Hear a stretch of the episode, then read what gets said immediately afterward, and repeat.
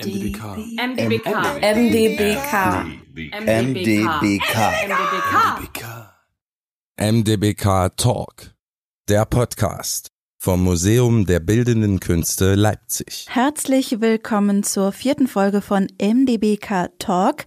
Mein Name ist Juliane Neubauer und ich treffe KünstlerInnen, die aktuell in unserem Haus ausgestellt werden.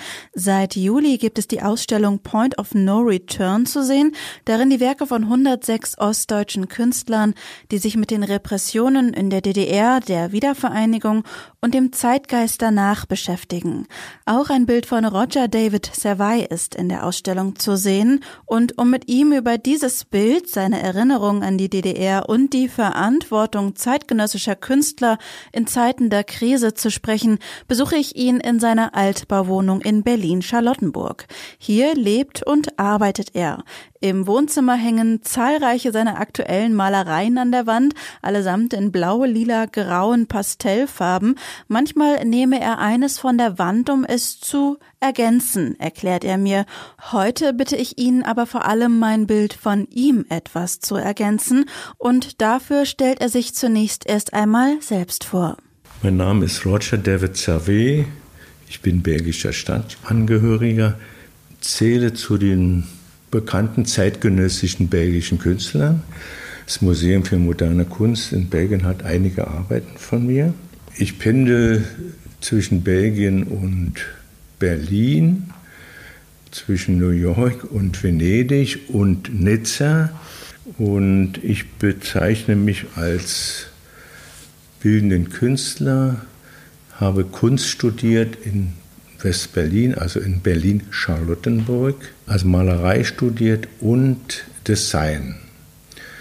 Und mein Lehrer, es war Otto Hoffmann, es war ein Schüler von Klee und Kandinsky. Ich bin als Westberliner Maler etwas zurückhaltend zur Kunstszene hier in Berlin. Sie sagen, ich sage Westberliner, weil die, eigentlich die Kunstszene in Berlin ist eigentlich immer noch gespalten. Heute noch. Heute noch ist die Kunstszene gespalten. Ich sehe das immer als Außenstehender, als Belgier. Es gibt ja viele Kollegen, die jetzt in der Stadt sind, aus äh, Amerika, aus London. Mit diesen Kollegen habe ich eher Kontakt noch als zu Kollegen hier in Westberlin und ich sage jetzt Ostberlin. Ich finde das immer Quatsch, aber es ist die Realität. Würden Sie selbst, äh, der ja nun auch äh, einige, zumindest Ihre frühen Jahre in Ostberlin verbracht und auch gearbeitet hat, sich als ostdeutschen Künstler trotzdem zumindest partiell bezeichnen?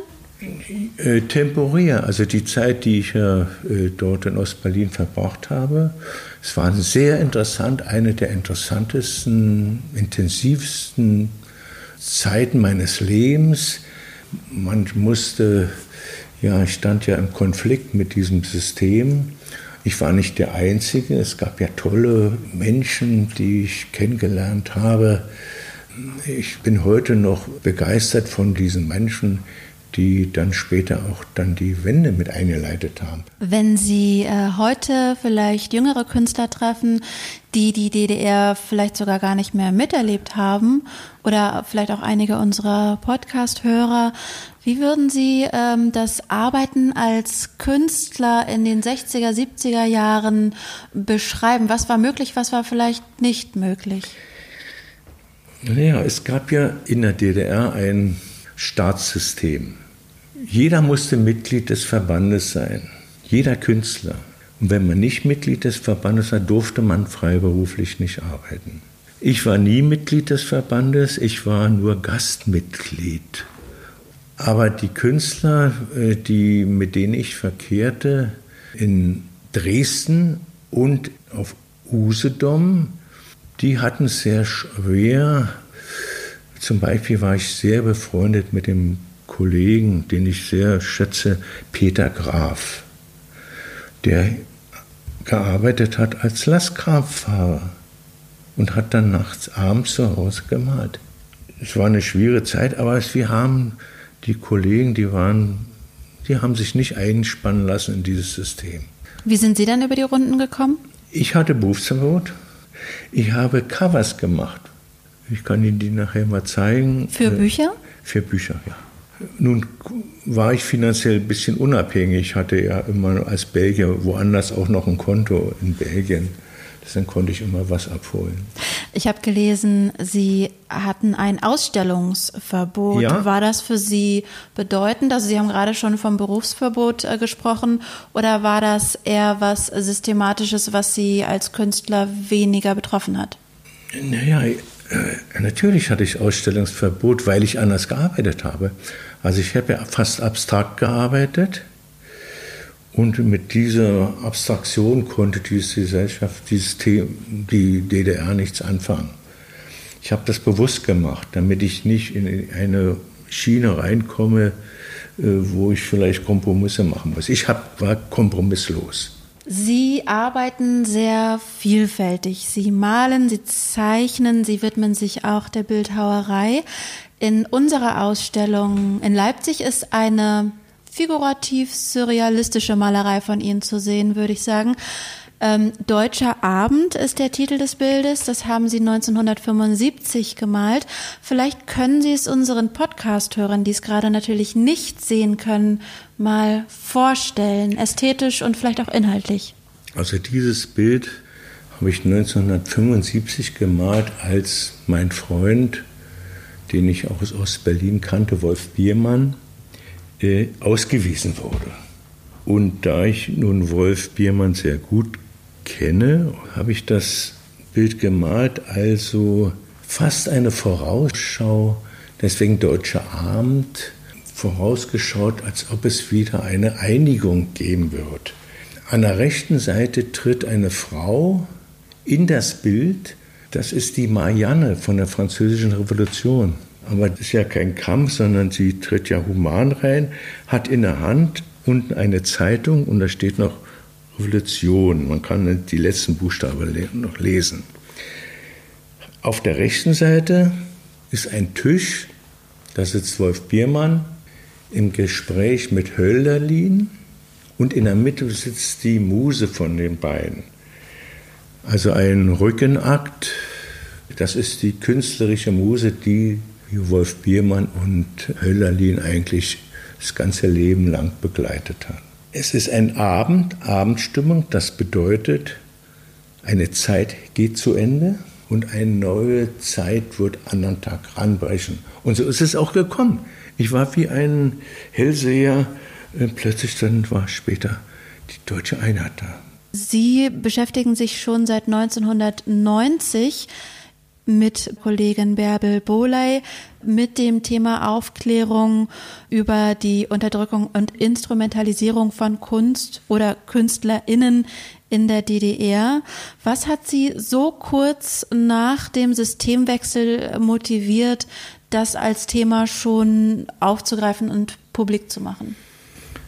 Bärbel war eine ganz tolle Kämpferin, eine richtige Demokratin, eine mutige Frau und sagt mal, wir müssen doch mal reingucken, was hat dieses System mit den Menschen gemacht, mit den Künstlern gemacht? Wie kann man das wissenschaftlich äh, herangehen? Und dann haben wir einen Verein gegründet und haben dann recherchiert in der damaligen Gaukbehörde drei oder vier Jahre lang und haben sozusagen das etwas durchleuchtet, wie man Künstler manipuliert hatte. Was haben Sie dabei herausgefunden? Wie toll auch einige Künstler einen versteckten Widerstand gegen dieses System gemacht haben. Sie sind sich treu geblieben, mutig, treu. Sie haben keine Kompromisse gemacht. Die Leute, die dann sehr extrem waren, also sehr gegen dieses System und gar keine Kompromisse gemacht haben, die hat man natürlich zum Teil zersetzt. Also man hat die Familien zersetzt und das hat uns sehr betrübt und es ist eben ein Teil der Wahrheit. Glauben Sie jetzt im Nachhinein, dass es eventuell auch hilfreich sein kann, dass man dem Erlebten eine Pause gibt ähm, und sich dann dem widmet mit einer Art klarem Kopf, vielleicht so wie es jetzt im MDBK äh, stattfindet, wo man sagt, nach 30 Jahren fangen wir jetzt an, die Geschichte nochmal zu verstehen? Ja, die neue Generation, die junge Generation, die das ja nur aus Büchern kennt, diese Generation hat mehr Abstand. Unsere Generation, die ja emotional betroffen ist, die sieht das anders, aber ich finde es gut, dass es dann objektiviert wird. Aber wir wissen ja alle, dass diktatorische Systeme, man kann die Sowjetunion sehen, man kann die Nationalsozialisten betrachten, man kann andere, die Faschisten betrachten zum Teil. Ist ja was anderes als Nationalsozialismus. Diese Systeme haben die Künstler versucht, so wissen Sie, zu eins vernehmen, dass sie für äh, PR für das System machen. Aber ein Künstler ist ein Individualist, ein guter Künstler. Und kann trotzdem äh, einen kritischen Moment anbringen, denke ich. Äh, man muss für Demokratie eintreten als Künstler. Also ohne Demokratie ist die Kunst sehr beengt, wird die Kunst sehr beschnitten und man kann sich nicht entfalten. Deswegen, ich bin ja ein, wirklich ein Radikaldemokrat. Ich bin, ich bin für Demokratie. Und ich frage mich manchmal heute, wir leben ja wieder in einer wahnsinnigen Zeit, wir haben hier neue Fragen. Und das beschäftigt mich sehr. Zum Beispiel die Frage, wie wird unsere Zukunft werden? Die Grete aus Schweden, die mich sehr beeindruckt, diese kleine Frau hat eine Bewegung hervorgerufen. Da müssen wir uns konzentrieren. Wissen Sie, man findet kaum noch einen Wurm im Acker. Die Meere sind verseucht mit Plastik. Die Luft ist verseucht. Das sind die großen Probleme. Was nützt uns jedes Bild, was nützt das, wenn diese Probleme, wir sitzen alle im gleichen Boot, ob rechts, ob links, und dort müssen wir was ändern. Wir haben die Chance und wir haben die Mittel und wir müssen es angreifen. Unbedingt. Und ich kämpfe dafür. Ich halte auch schon jetzt Vorträge. Und es ist eine tolle Aufgabe, die Gesellschaft wieder normal zu machen, dass wir uns nicht vergiften. Das ist die Aufgabe eigentlich auch der Künstler. Wir müssen da mehr ran. Und inwiefern könnte sich die zeitgenössische Kunst daran beteiligen? Die Themen müssen nicht aufgehen, aber die Künstler müssen noch mehr eintreten für diese Dinge. Sie können ja private Bilder malen, aber man muss sich, wir Künstler sind ja öffentliche Personen und wir müssen uns viel mehr noch einsetzen für diese Veränderung oder diese, sagen wir, Wiederherstellung des Gleichgewichts in der Welt. Das hat Priorität eigentlich. Roger David Servai im MDBK Talk war das. In unserer nächsten Folge hören Sie Hans-Hendrik Grimling über seine Erlebnisse als Maler in der DDR berichten. Folgen Sie uns auf Instagram, Twitter oder Facebook, um über neue Podcast-Folgen, Veranstaltungen oder Ausstellungen im Museum der Bildenden Künste Leipzig informiert zu sein. Alle Infos finden Sie aber auch auf unserer Webseite unter mdbk.de. MDBK. MDBK. MDBK. MDBK. MDBK. MDBK Talk, der Podcast vom Museum der Bildenden Künste Leipzig.